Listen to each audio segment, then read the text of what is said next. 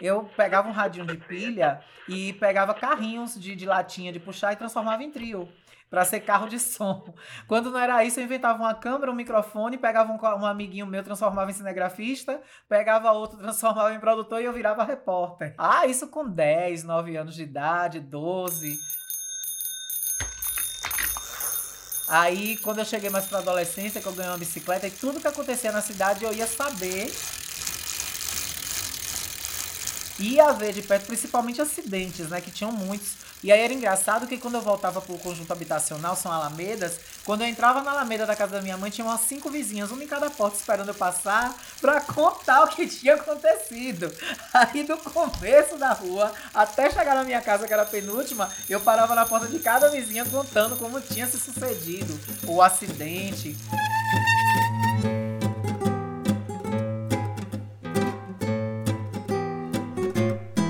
Oi, eu sou o Rodrigo Alves, esse violão que você está ouvindo é do Gabriel Falcão e essa é a temporada de perfis do Vida de Jornalista.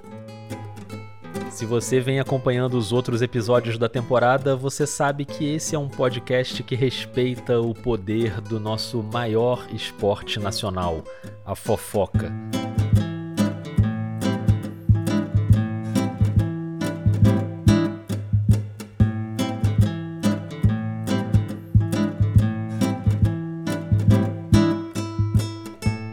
Nosso caso, a fofoca com responsabilidade, né? Porque fofoca boa é fofoca bem apurada. E era isso que a nossa convidada de hoje fazia ali no início dos anos 90, na adolescência, pilotando a sua bicicleta pelas ruas de Riachão do Jacuípe, um município baiano hoje com pouco mais de 30 mil habitantes, a quase 200 quilômetros de Salvador.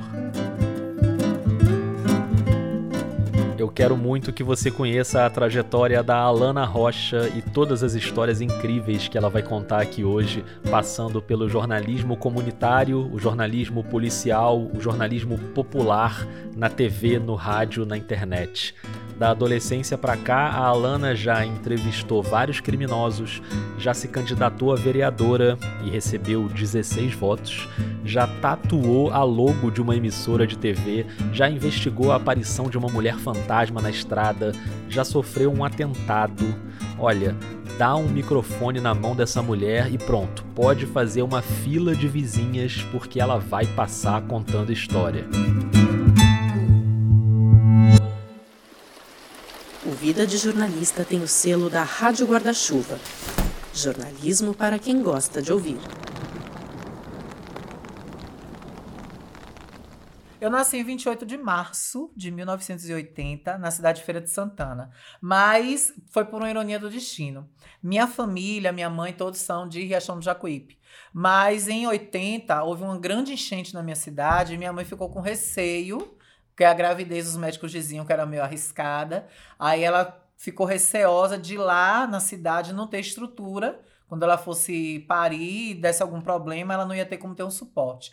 Ela já pretendia morar em feira, tinha trabalho e tudo, e acabou que eu nasci em Feira de Santana. Uhum. Mas bem criancinha, eu ia passear lá na cidade, brincava no jardim. E é onde eu vivi toda a minha adolescência e a minha infância, né? Minha uhum. mãe, assim que eu completei seis anos de idade, nós nos mudamos para lá. Eu estudei meu primário todo na Escolinha Santana. Minha mãe adquiriu uma casa uhum. num conjunto habitacional que ela teve até o ano de 2004, depois ela precisou vender. Todas essas trajetórias minhas foram bem marcantes né, da, da escola, do convívio, de amigos que hoje estão na minha vida, se tornaram amigos, são amigos até hoje. Como sempre nessa temporada de perfis do Vida, a vida é o ponto inicial para a gente entender a carreira. Então eu fiquei curioso para ouvir sobre a infância e a adolescência da Alana, especialmente uma personagem muito importante nessa história, a mãe dela, a dona Conceição de Fátima. Conceição de Fátima. Duas santas, né? Fátima e Conceição, que é a nossa padroeira, inclusive, da minha cidade. É, minha mãe mãe é, sempre foi muito pegada, apegada a mim. É aquela coisa da mãe super protetora. A dona Conceição contou uma história de quando a Alana era criança e ali a vida dela começou a mudar. Ela disse: Olha, com 5 anos de idade eu te levei numa loja de brinquedo para você escolher um brinquedo de presente das crianças. E em vez de você ir na seção de meninos pegar um carrinho, você foi pegar uma boneca Barbie. dizendo que queria ela de presente. Então minha mãe ela sempre teve essa participação na minha vida de proteção. Na verdade, minha mãe sempre notou minhas, minhas diferenças. Minha mãe sempre percebeu. Mas naquela época não se falava tanto de, de gêneros como se fala hoje. Transexuais, transgêneros. É... E aí, é, meus, meu corpo começou a desenvolver pro lado feminino. E aí minha mãe pensando nisso, olha, vamos partir para um psicólogo primeiro para ver de fato o que está acontecendo. E aí Deus e a natureza foi tão assim preparador que me colocou justamente nas mãos de uma profissional que tinha ido para Tailândia fazer especialização em cirurgias de adequação sexual e transexuais. Aí na, na hora que eu soltei a primeira frase, que ela me perguntou, ela fez uma pergunta chave para mim de gatilho, que essa pergunta, a resposta que eu dei, ela bateu é transexual. Aí ela chamou minha mãe e disse: Olha, se prepare, porque o seu filho vai virar filha. A reação da mãe nesse momento foi definidora. Ai, minha mãe já saiu dali, foi comprar roupa feminina, comprou roupa íntima, disse: Olha, se vai ser assim, vamos lutar juntas. E aí comecei a fazer vários tratamentos. A Alana tinha 12 anos e o processo de transição de gênero foi acontecendo com algumas pausas, porque a família acabou passando por alguns problemas. Teve o falecimento de um tio, uma questão de relacionamento da mãe com a avó, uma ida para o Rio de Janeiro, enfim, a vida estava meio caótica. E aí aquilo deu uma estacionada por causa dessa. A gente teve que voltar de novo. Aí voltou para o interior, para Riachão. Minha cidade na época era muito restrita de, de coisas, de tratamentos. E a Alana, na adolescência, já queria trabalhar para ajudar a mãe. Já que eu sou assim, vai ser mais, as coisas vão ser mais difíceis para mim. Eu tenho que trabalhar. Eu tenho que ajudar minha mãe. Minha mãe não pode viver me sustentando a vida inteira. Aí eu parti para a ilha para morar na ilha de Taparica, que é Veracruz, lá em Salvador. E aí minha mãe depois foi ficar comigo, protetora que é, não, não quis me deixar só.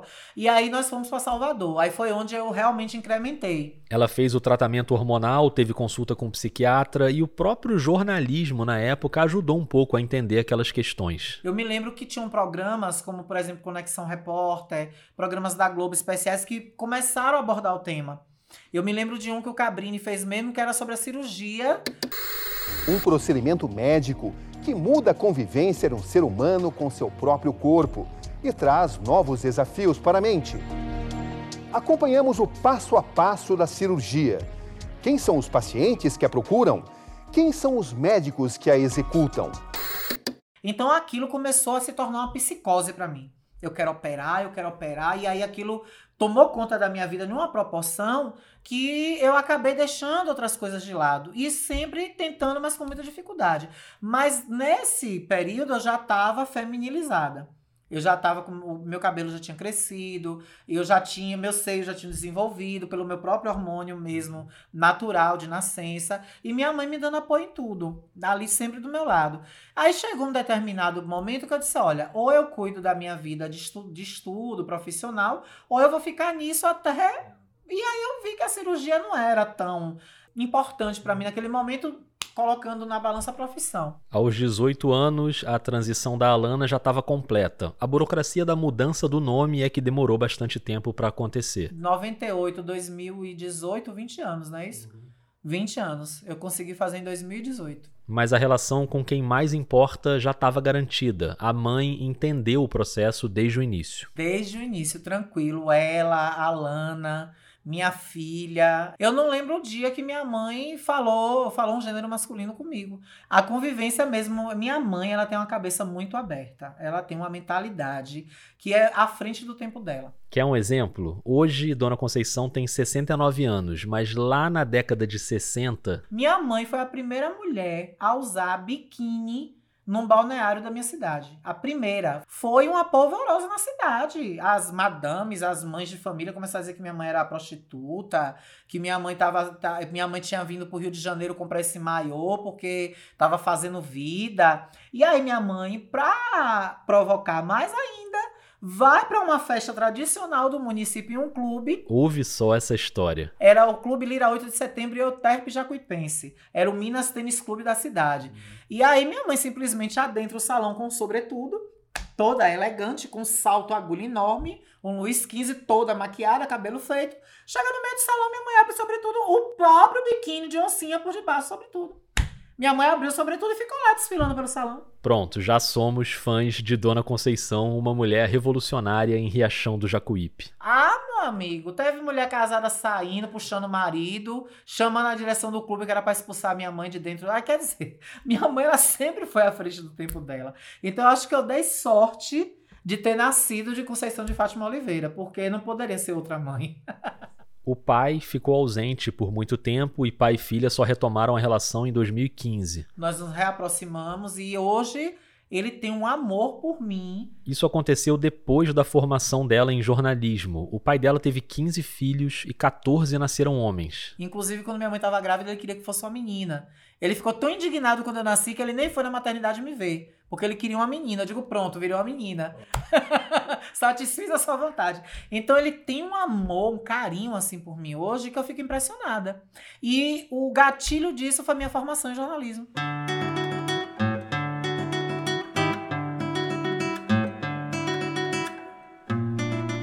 Então pronto, bora para formação em jornalismo, porque a gente está num podcast de jornalismo.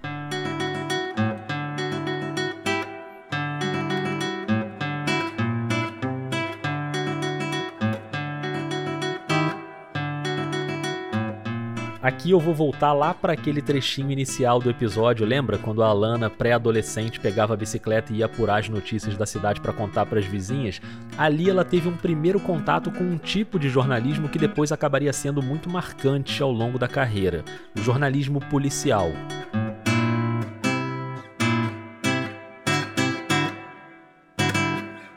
E aí nisso eu me lembro da primeira notícia, assim, sensacionalista de cunho policial que eu tive contato pela primeira vez. Que foi um crime bárbaro no começo dos anos 90, quando dois homens violentaram brutalmente e assassinaram uma senhora que vivia nas ruas da cidade. Então é, foi um crime realmente hediondo que chocou a cidade. E aí abandonaram o corpo dela ao lado de uma construção. Aí eu lembro de várias pessoas indo olhar o corpo, não botaram lençol, uma coisa bem exposta mesmo, né? Então ali foi o primeiro contato que eu tive como, como pessoa com a notícia policial. O que a gente chamaria hoje de um feminicídio com requinte de crueldade, né? O de estupro, com morte seguida com requinte de crueldade. E aquilo me marcou muito.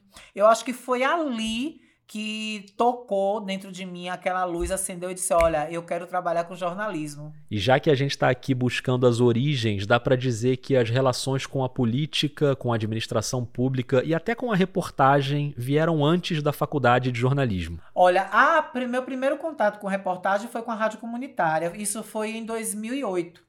Eu montei um carrinho de som, depois eu me enganjei na campanha, aí resolvi ser candidata a vereadora. Só que eu não tinha conhecimento nenhum na cidade, tanto que eu só tive 16 votos.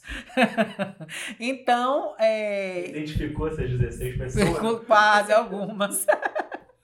Algumas deu, né? Me chamavam não e diziam, olha, eu votei em você, viu? Nos 16 foi meu. Foi tal lugar. E realmente, quando eu ia lá olhar, tinha um voto lá, dizia, tá batendo mesmo. Naquela eleição, em 2008, o prefeito que ganhou tinha um envolvimento com uma rádio comunitária e a Alana foi trabalhar lá. E aí, querendo essa coisa de jornalismo, eu já escrevia para um site chamado Calila Notícias. Eu disse, ah, por que a gente não bota lá o tradicional na, na, na cidade? É fazer programas pela manhã. Faziam programas de manhã. Se a gente, por que a gente não bota um noticiário meio-dia? Nenhuma rádio da cidade tem noticiário meio-dia. E muita gente vai para casa almoçar e o rádio só música, música. Ela convenceu o diretor da rádio a criar um programa de noticiário na hora do almoço. E aí criou a Revista Gazeta. Eu e uma outra locutora chamada Débora Marques. A gente fazia nessa modalidade de revista mesmo, lendo o site, essas coisas. Até que eu comecei a focar muito no local. E aí, é, Débora, como ela se identificava mais com musical, ela não, não, se identificava com jornalismo, ela acabou saindo e eu fiquei sozinha. Aí foi quando, inspirada em Márcia Goldsmith, é, que eu sou apaixonada, né? Hora da Verdade, programa da Márcia. homem, eu sou homem eu quero o meu resultado. Paramos no beijo, não precisa ver mais. Não, Porque eu quero ver tudo, ajoelhou tem que rezar, beijou tem que... Não, não, eu quero ver tudo. Será, Márcia, que ela tá me Aqui, caindo? eu quero a conclusão da detetive. Senhor Jaime, me- desculpe me falar, o senhor usou bastante chifre mesmo, viu? Ah, tá vendo? Eu não, pancadaria, sensacionalismo. Aí eu digo, olha, inspirado em Márcia, vamos mudar o nome. De revista Gazeta, ele se tornou Hora da Verdade. E aí eu comecei a fazer matéria de polícia, acidente e pau mesmo. Só que aí a rádio tinha um político por trás. O que foi que aconteceu?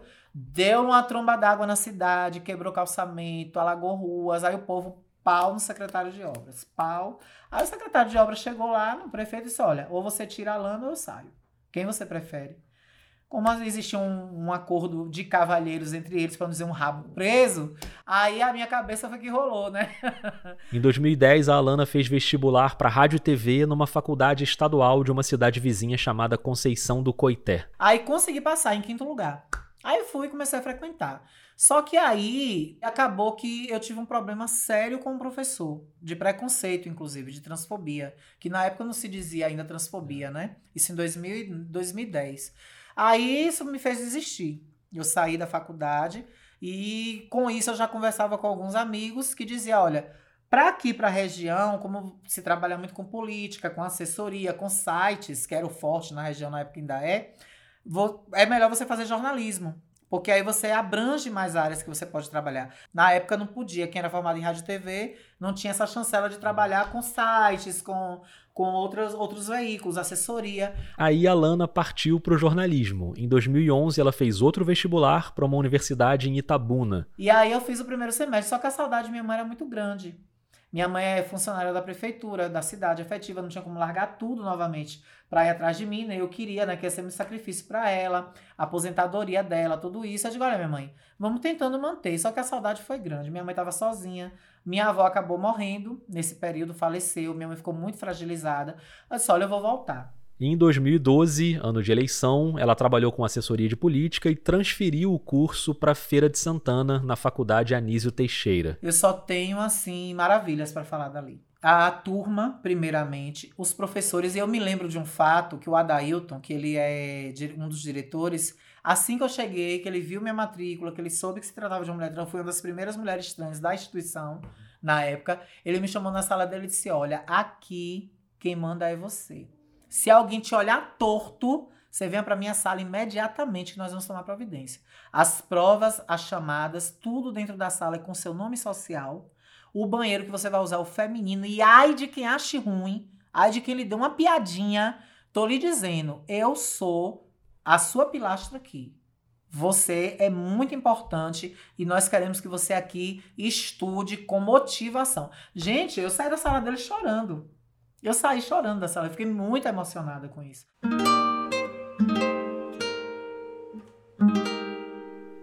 A Lana ficou trabalhando na assessoria da prefeita da cidade durante uns três anos. Mas sempre paralela a isso, minha TV. Que foi que eu idealizei na hora da verdade, porque a população pedia muito. A Lana a gente só ouve no rádio, mas a gente queria ver a imagem.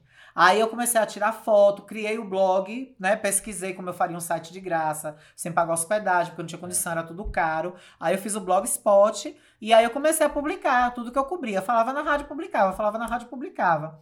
E aí criou uma proporção que aí eu fui para o YouTube. Aí comprei tripé, comprei câmera, comprei microfone. Aí eu era aquela repórter, eu e eu mesma. Eu dirigia o carro de reportagem, eu dirigia o vídeo, editava, produzia, reportava, era cinegrafista. Tá de zóio!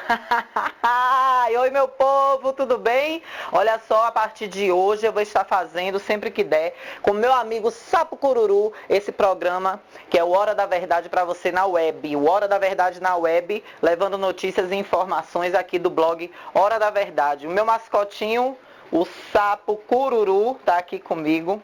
Vamos ver, né? O sapo cururu era um sapinho verde de brinquedo que estava na mão da Alana. E o programa acabou consolidando esse estilo dela na reportagem. A Alana ia pra rua, ia pra delegacia. Delegacia de Polícia Civil aqui da cidade de Riachão do Jacuípe, onde acaba de acontecer a prisão desses dois elementos lá em Barreiros. Segundo informações da polícia, ambos estavam cometendo diversos roubos e furtos lá na localidade, causando terror, segundo a população. Então você tem alguma coisa Falando em terror, Começou um burburinho na cidade de que tava tendo uma mulher de branco na estrada. Eu disse, gente, peraí. Aí eu comecei a buscar, que eu estudava de noite e eu ia de carro para a faculdade.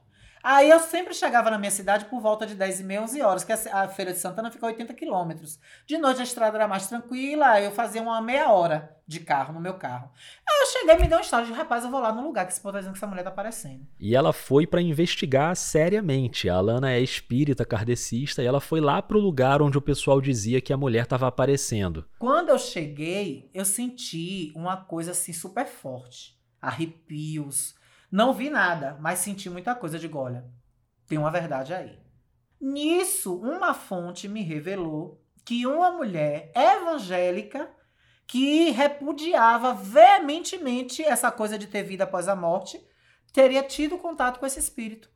Aí o povo pau, pau, pau. Aí eu disse: eu vou na casa dessa mulher. Aí ela disse: olha, eu só faço um acordo com você o seguinte: você não vai entrar com gravador, com nada. Eu vou conversar com você informalmente. E jamais diga a ninguém o meu nome. Você pode até dizer que conversou, mas não diga quem eu sou, não, não me revele. Porque eu vou dizer que é mentira sua, que você, na época não era, não tinha essa coisa de fake news, mas ela dizer que era uma notícia mentirosa. Mesmo sem gravar nada, a história da mulher evangélica ficou registrada na memória da repórter. Ela vinha voltando de Conceição do Coité. Chegou nesse ponto, ela viu essa menina sentada, já estava entardecendo. Como é evangélica que gosta de estender a mão ao próximo, ela ficou preocupada de ver uma jovem ali sozinha, sentada. Ela parou o carro e deu ré. Aí parou, disse: Ô minha filha, você tá indo pra Riachão? Ela disse: Tô, tô esperando aqui passar ônibus, passar carro de linha. Ela disse: Minha filha, já vai dar seis horas, você não tem mais carro de linha em Coité pra passar aqui. Ou você não vai conseguir pra Riachão, ou você tá onde? Ah, eu tava aqui na roça, aqui de um tio meu. Ele disse que uma hora dessa eu ainda achava carro. Eu tô aqui desde 5 horas e não passo um carro. A senhora foi a primeira que passou. Aí ela, você quer ir comigo de carona? Eu te deixo lá em Riachão. Você tá indo pra onde? Eu vou pra Salvador, mas eu vou pra casa de uma amiga lá no, no Mandacaru. Vou dormir, só vou pra Salvador amanhã. Ela, então vamos, eu te levo, eu te deixo no Mandacaru. O Mandacaru é na entrada da cidade. Aí vieram conversando. Ela disse que a menina completamente normal dentro do carro. Conversando, contando coisas, falando. Quando chegou na frente do, do Mandacaru, do bairro, ela parou na beira da pista para mim descer. Quando a menina desceu, que bateu a porta, que virou e abaixou no vidro para agradecer, a menina já estava transparente. Ela disse que a menina ficou transparente começou a sumir. Quando ela viu isso acontecer, ela gritou e desmaiou dentro do carro. Como a mulher pediu para não gravar, a voz dela não entrou na reportagem. Mas isso serviu de embasamento para eu ir pro local, fiz um vídeo. Aí, claro, eu usei as ferramentas de persuasão, né? Música, aquele, aquela voz mais encorpada, fui de noite, aquele mistério, tava muito fervendo na cidade ainda os comentários. BA 120, estrada que liga Riachão do Jacuípe a Conceição do Coité. E aqui, exatamente neste local, nesse horário da noite, pessoas dizem ter visto o fantasma de uma mulher que pede carona, senta-se num ponto aqui na entrada da fazenda da Taipoca, do povoado de Taipoca. Sentada neste ponto, ela fica aguardando. E quando o carro se aproxima, ela se destaca. E aí então desperta a curiosidade e o motorista a dar-lhe uma carona. Segundo relatos, ao chegar em Riachão do Jacuípe, essa mesma mulher desaparece misteriosamente dentro do carro. Fenômeno espírita, aparição, lenda urbana, o que será que está acontecendo neste trecho, neste ponto? Entrevistei pessoas ligadas ao espiritismo que explicaram, né, como se dão essas aparições. E aí, de mulher de branco, ela virou uma aparição. Descobriu-se depois, um grupo espírita foi lá no local e descobriu que essa menina havia falecido de afogamento em um açude ali próximo. Ela estava justamente em uma fazenda, passando o final de semana de um tio, justamente dela, foi mergulhar no açude e se afogou.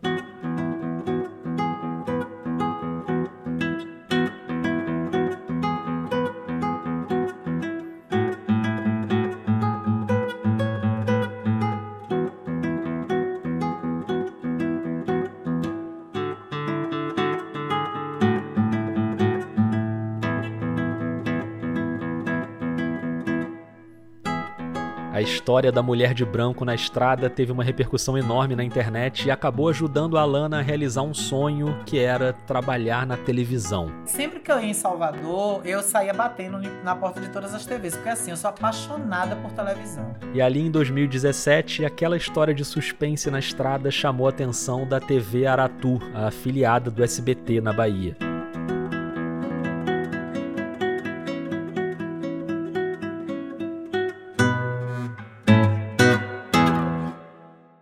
Lembro que eu cheguei em casa para almoçar. Quando abri o Facebook, subiu um balão de mensagem. Pablo Reis. Aí botou: Oi, tudo bem? É, você tem DRT? Você é formado em jornalismo, né? Aí eu fiz sim, sou. Aí demorou um pouquinho essa. Aí eu peguei meu prato, comecei a comer, botei no colo, botei o notebook na mesa, botei o prato no colo e o notebook aqui do lado, eu olhando. Quando eu penso que não, quando eu olho, você tem interesse em, em fazer um trabalho como repórter aqui na TV Aratu, no programa Ronda? Menino, eu não sei onde foi parar o prato. Minha mãe tava lá no quintal, tomou um susto, eu saí doida gritando: Minha mãe, minha mãe, minha mãe começou a chorar. Eu, minha mãe, a TV era tua, SBT, quer me contratar para ser repórter. Aí foi uma emoção enorme. E aí eu fui para Salvador, por cima de pó e pedra. Botei uma, umas mudas de roupa, fui pro salão fazer o cabelo, para chegar mais apresentável, bonita. Chegou em Salvador numa quinta e quando foi na sexta já saiu com a equipe do programa Honda, com o apresentador Murilo Vilas Boas, que tava para sair de férias. A Alana ia cobrir as férias do Murilo. Quando eu cheguei na delegacia, tava chegando um, uma, uma situação, e aí ele simplesmente pegou o microfone e me deu. Vá, se vire. É você que vai fazer a pauta. Aí eu comecei, plano sequência, né? Falando. Aí, como eu já assistia, conhecia como era o programa Ronda, eu aí comecei a fazer no estilo deles mesmo, que eles falam lá na bruxaria. Aí pronto, na, o cinegrafista, quando terminou, o cinegrafista tava encantado. Porra, ela parece que já é do programa, que já fazia. De, porque eu assistia vocês, né? Aí foi maravilhoso. Aí na segunda-feira. Dia 10 de abril de 2017 foi a estreia oficial na TV aberta e na página do Facebook. Olha só esse momento, ela no estúdio ao lado do Murilo. Ela é a Lana. A Lana Rocha. Eu tô saindo de férias hoje, vou ficar 20 dias descansando aí, não é, meu querido? E ela vai me substituir à altura, no padrão. Ó, oh, a Lana Rocha. Quem é você? Olhe para a câmera, se apresente, porque a partir de agora você é da família Ronda, é irmã. Se apresente aí, vai mulher, o estúdio é seu. Boa tarde, meu povo lindo dessa Bahia maravilhosa. Boa tarde, telespectadores do Ronda, da TV do Galinho. A Lana Rocha é uma mulher que sonha, que luta e que avançou uma grande barreira a, graças a essa grande oportunidade do SBT da TV Aratu. Porque eu sou a primeira mulher trans do Brasil trabalhando no jornalismo de uma TV aberta. Chega mais perto aqui, ó. A Ana é a primeira mulher o sonho estava realizado e naquele mesmo dia já teve matéria dela na rua também, naquele estilo, né? Aqui o Galo canta e canta cedo aqui na TV Aratu, base do GERC aqui em Salvador. E a semana já tá começando de com força. Tá aqui comigo, ó, o Manuel. Aí foi assim incrível. Não nego que subiu um pouco o ego também, né? Aquela coisa de ver todo mundo reconhecendo e tudo. Que não é, não é tão negativo, mas é uma coisa assim meio complicada, né? O ego, às vezes, a gente, quando deixa dominar, sobe um pouco pra cabeça. E eu tive um pouco desse erro também.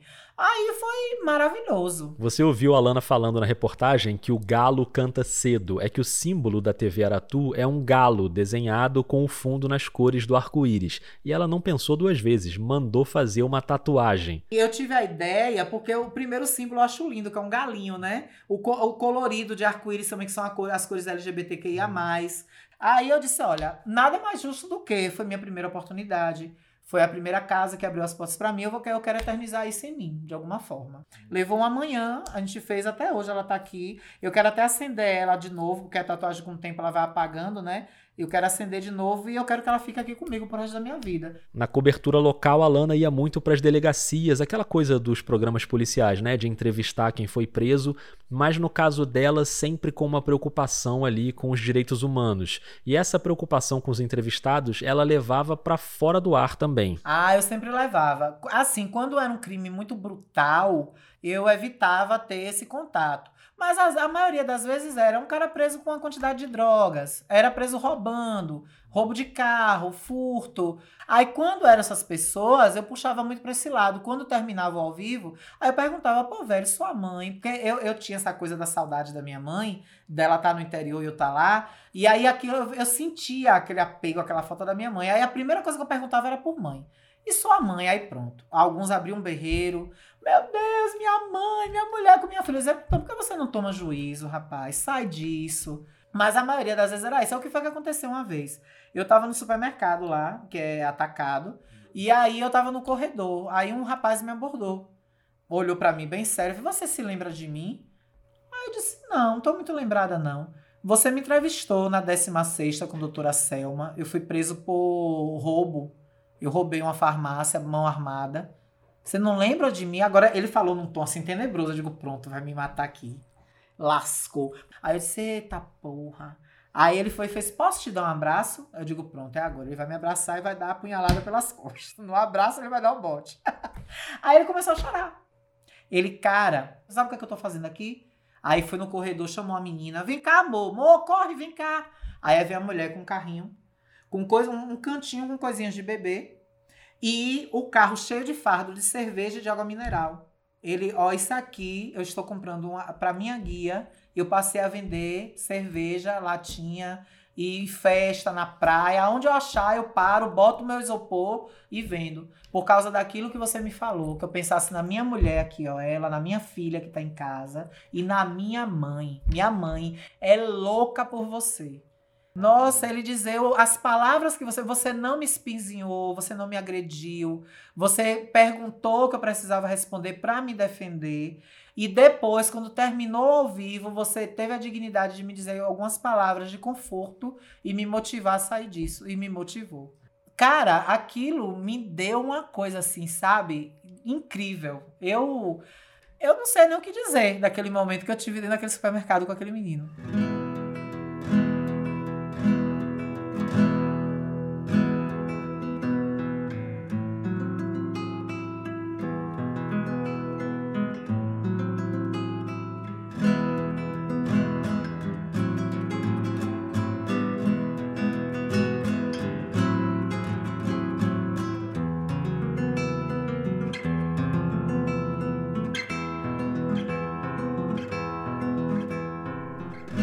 Alana ficou quase dois anos na TV Aratu e acabou saindo em outubro de 2018 numa confusão por causa de um rolo com a campanha eleitoral. Ela tinha manifestado apoio à chapa do PT naquela eleição.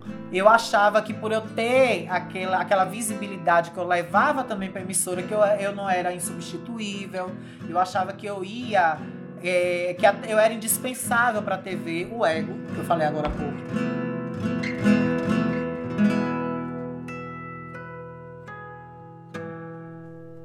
A Alana já tinha a imagem da campanha no carro dela, mas a gota d'água foi quando ela postou no Instagram um vídeo ouvindo o jingle da campanha do Rui Costa para governador, na voz da cantora Solange Almeida, que ela adora. Ela marcou a Solange no post. né? Eu adoro Solange. Aí, alguma praga ruim do marketing da campanha pega meu vídeo, já era de noite, era a propaganda horário eleitoral, acho que era 19 horas. Aí eu recebo um zap. É, assista o horário eleitoral hoje que tem uma surpresa pra você. Quando eu vi, tá lá eu cantando. Ah, meu amigo, não deu três minutos o diretor de jornalismo no meu zap. Aí rolou um desgaste e depois esse vídeo passou de novo, só que na propaganda eleitoral da hora do almoço, bem no intervalo do programa na TV Aratu. Quer dizer, ela tava no programa, foi pro intervalo, apareceu a cara dela na campanha. Aí foi a gota d'água. No dia 1 de outubro me demitiram. Eu cheguei para trabalhar normalmente, ninguém me avisou nada. Quando eu sentei no computador para começar a produzir, para ver as pautas, é, alguém me avisou que era para eu ir no RH. Foi um duro golpe pra Alana e foi um duro golpe também pra Dona Conceição. Ela até hoje não superou. Minha mãe, ela ficou um pouco depressiva com minha demissão. Ela, ela tem, ela tem traços. eh, De vez em quando eu pego ela assistindo vídeos, porque era transmitida ao vivo pelo Facebook. Aí de vez em quando, como ela compartilhava, eu compartilhava, aparece nas lembranças. Outro dia mesmo ela assistiu um programa Ronda quase todo. Eu, tá, eu, eu no quarto assistindo televisão e ouvindo ela na sala. Eu disse, olha pra minha mãe que o programa durava 50 minutos.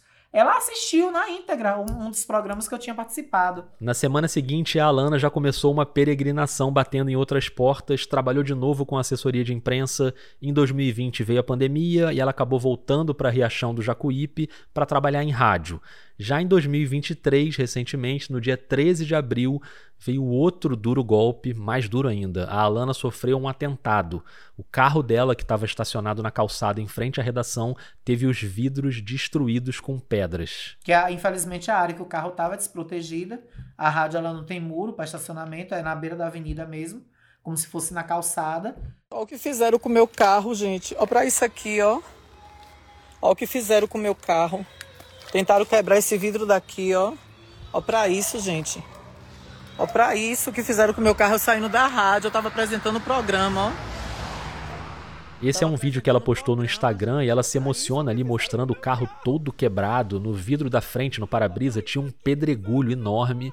A Alana atribui o atentado a um vereador da cidade que vinha sendo criticado por ela na rádio. Jogou pedras enormes. Primeiro ele jogou no para-brisa, que foi a maior. Aí o alarme do carro disparou. O diretor da rádio estava na recepção da rádio, viu.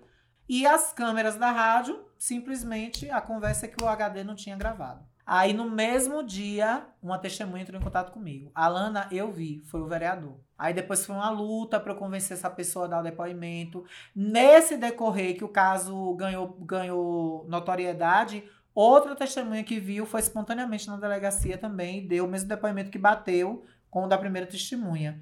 A roupa que ele tava, a moto, como ele agiu, que ele foi rodando o carro e jogando pé, pegando pedra, jogou a primeira, voltou, pegou outra, jogou mais duas, tentou quebrar outro vidro, montou na moto e foi embora. Então, os dois depoimentos casaram. A investigação está andando, o delegado encaminhou um inquérito para o juizado criminal. A Alana hoje está trabalhando numa outra rádio, a rádio web Riachão News. Ela apresenta o programa Riachão Alerta ao lado do apresentador Ailton São Paulo. Dá para ver no YouTube.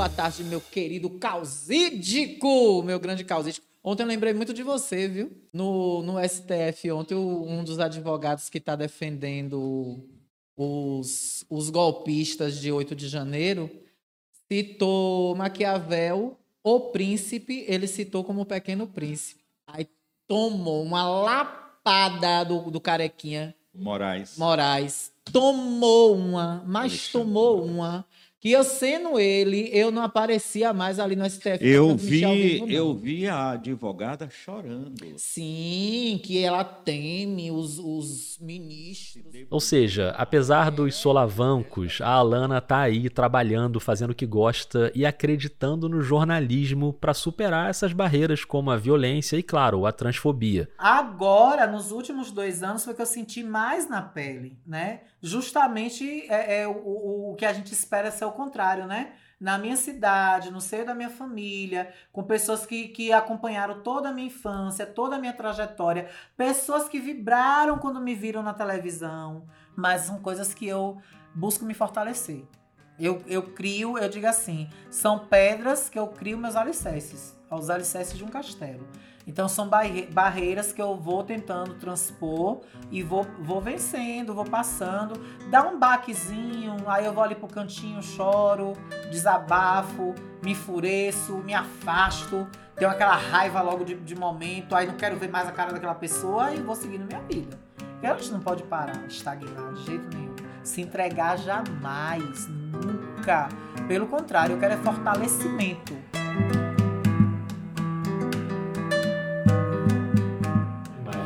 Obrigado e parabéns pela sua trajetória. Imagina, meu amor. Ótimo, Eu que agradeço.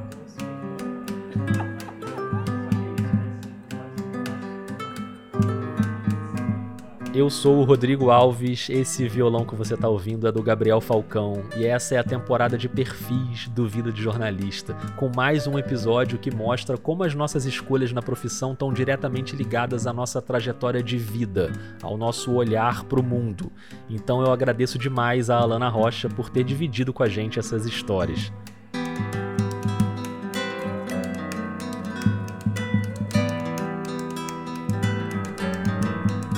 Hoje você ouviu aqui áudios de Riachão News, TV Aratu, Hora da Verdade, SBT e Band.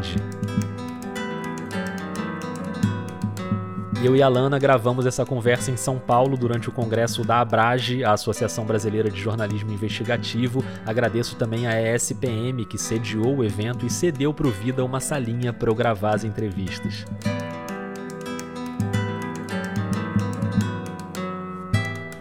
A viagem para São Paulo só foi possível por causa do financiamento dos ouvintes. O Vida completou cinco anos e continua sendo um podcast totalmente financiado pelos ouvintes. Eu sei que eu sempre falo sobre isso aqui, não sei se essa parte te interessa tanto, mas para mim é muito, muito importante. Se você acredita no Vida e quer que esse projeto continue, eu te peço para considerar um apoio mensal a partir de cinco reais. É só buscar por Vida de Jornalista em uma dessas plataformas: Orelo, Catarse ou PicPay, ou pelo Pix com as doações pontuais, a chave é o e-mail podcastvidadejornalista@gmail.com.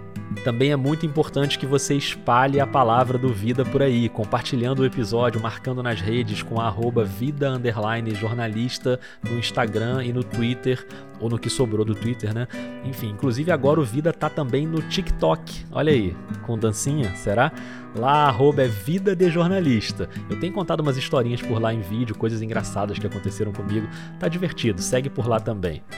Você sabe que o Vida faz parte da Rádio Guarda-Chuva, a primeira rede de podcasts jornalísticos do Brasil, e eu tô muito feliz com a notícia de que a Guarda-Chuva agora também é a casa dos Cirandeiras, um podcast incrível, essencial, sobre mulheres que impactam vidas, padrões e territórios. O programa é feito pela Joana Soares e pela Raquel Baster. A Joana, você sabe, é praticamente uma sócia do Vida, já passou por aqui algumas vezes. Então eu quero convidar você para escutar o Cirandeiras, que está voltando essa semana com episódios inéditos sobre justiça reprodutiva, agora com o selo da Rádio Guarda-Chuva. A temporada de perfis continua, vem muita coisa boa por aí até o fim do ano. Me conta aí o que você está achando dos episódios. Um beijo, um abraço e até mais.